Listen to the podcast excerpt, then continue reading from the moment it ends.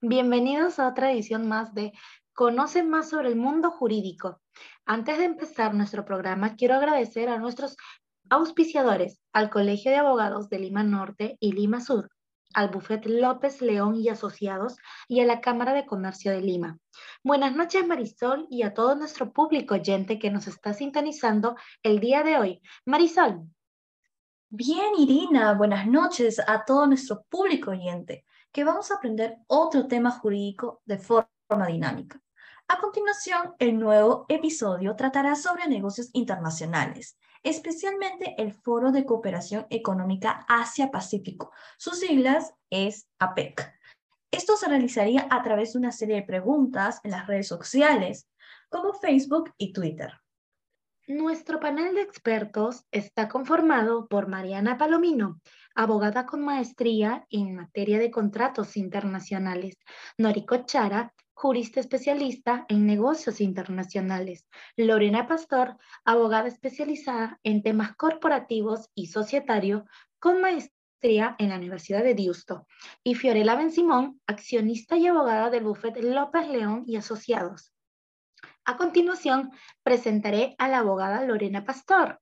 Vamos a dar inicio con nuestro tema a las siguientes preguntas seleccionadas por nuestra página de Facebook. ¿Qué es APEC? y qué países lo conforman? Buenas noches, Marisol, Irina y a todo el público seguidor del programa. Agradezco la invitación por hablar de un tema muy importante que es la APEC o el Foro de Cooperación e Inversión Económica de Asia-Pacífico, pues destaca a nivel mundial por buscar implementar y promover políticas que equilibren el medio ambiente con los negocios eh, mediante procedimientos rápidos, fáciles y económicos. Cabe destacar que la APEC es un fondo de cooperación inglés que tuvo inicios entre los años 90 y en la actualidad está conformado por 21 economías, entre las cuales destacan el Perú, Canadá, China, Japón, Estados Unidos, entre otros todos ellos unidos para fomentar mayor prosperidad entre los ciudadanos que conforman la región desde la integración económica y la promoción de un crecimiento equilibrado y sostenible.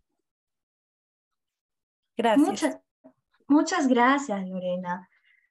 La siguiente pregunta en nuestra cuenta de Facebook es el siguiente. ¿Desde cuándo está vigente el APEC? ¿Cuál es el origen histórico?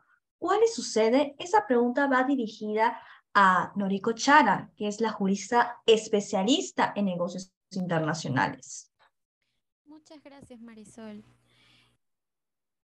APEC fue fundado en 1989 y es considerado como el primer foro económico de Asia-Pacífico y como tal como uno de los mecanismos plurilaterales más importantes del panorama económico mundial. Su origen se remonta cuando Australia convocó a la primera reunión ministerial de ministros de Relaciones Exteriores y Comercio de dos economías del Asia-Pacífico para discutir formas tendientes a incrementar la cooperación en la región y es así que en el año de 1993 Estados Unidos llevó a cabo la primera reunión de los líderes de la PEC, los jefes del gobierno, en Blake Island, Seattle, a fin de dar más ímpetu a la liberalización del comercio y la cooperación y un compromiso al más alto nivel. Asimismo, poder desarrollar un espíritu de comunidad en la región y promover el crecimiento sostenible y desarrollo equitativo. Su Secretaría General tiene como sede en Singapur. Muchas gracias, Noriko. A continuación presentaré a Mariana Palomino, abogada con maestría en materia de contratos internacionales, seleccionando nuestra cuenta de Twitter que nuestros usuarios nos están preguntando cuáles son sus objetivos, qué temas abordan. A continuación, Mariana. Muchísimas gracias, Irina, y a todos los oyentes. Los objetivos de la PEC se orientan a mantener el crecimiento económico regional y contribuir al desarrollo de la economía mundial, acentuar las ganancias positivas regionales e internacionales derivadas de la creciente interdependencia económica a través del flujo de bienes, servicios, capital y tecnología. desarrollar y fortalecer el sistema de comercio multilateral en intereses de todas las economías del Asia-Pacífico y reducir las barreras comerciales. Asimismo, los temas, los tres temas pilares son la liberación del comercio e inversiones, la facilitación del comercio e inversión y la cooperación técnica y económica. A nivel mundial, la importancia de la PEC es significativa. Sus miembros representan aproximadamente el 60% del PBI mundial y el 50% del comercio mundial. APEC es la región económicamente más dinámica del mundo. Además, estos concentrados alrededor del 50% de la población mundial.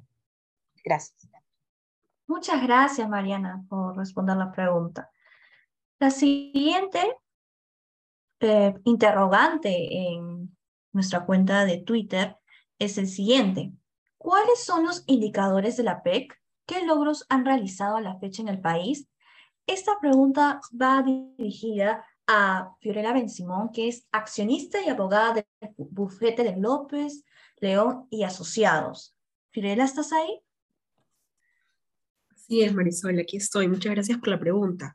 Eh, hay que tener en cuenta que la PEC eh, ha contribuido a que alrededor de 1.500 pymes y 2.200 pymes puedan importar insumos y además de ello exportar sus productos de manera más sencilla y eficaz. ¿no? Todo ello con un menor costo eh, dentro de los principales mercados de la región Asia-Pacífico. Es un logro importante que hay que destacar se ha, se ha producido en nuestro país. Gracias. Muchas gracias, Fiorella. Pues bien, ahora, Mariana, ¿podrías mencionar un caso ilustrativo o sonado que implica la participación de la PEC? Claro que sí. Cada año, la presidencia y sede del foro va rotando de una economía a la otra, a solicitud voluntaria de los miembros para definir en dónde tendrá lugar la mayor parte de las reuniones. La economía anfitriona define el lema y el logo del año, así como las tres o cuatro prioridades que guiarán el trabajo durante su presidencia, con el consenso de los demás miembros. Recordemos que en el año 2020 la economía anfitriona fue Malasia, en el 2021 Nueva Zelanda y este año fue Tailandia. La economía debe asumir además la presidencia de las reuniones anuales de más de los 20 grupos de trabajo de un total de 70 grupos y subgrupos, así como las reuniones de altos representantes, las distintas reuniones ministeriales sectoriales que decida realizar dicho año las que generalmente van en línea con sus prioridades.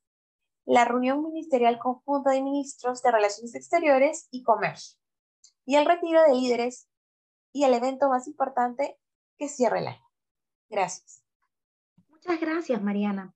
En resumen, el presente foro económico busca fortalecer su comercio y economía, en el cual cada estado que integra el continente asiático goza de una participación vital para fijar unas relaciones de cooperación y comercio exterior entre los países que lo conforman de acuerdo a sus respectivas funciones y a las distintas reuniones que cada año realizan, por lo que son de gran relevancia.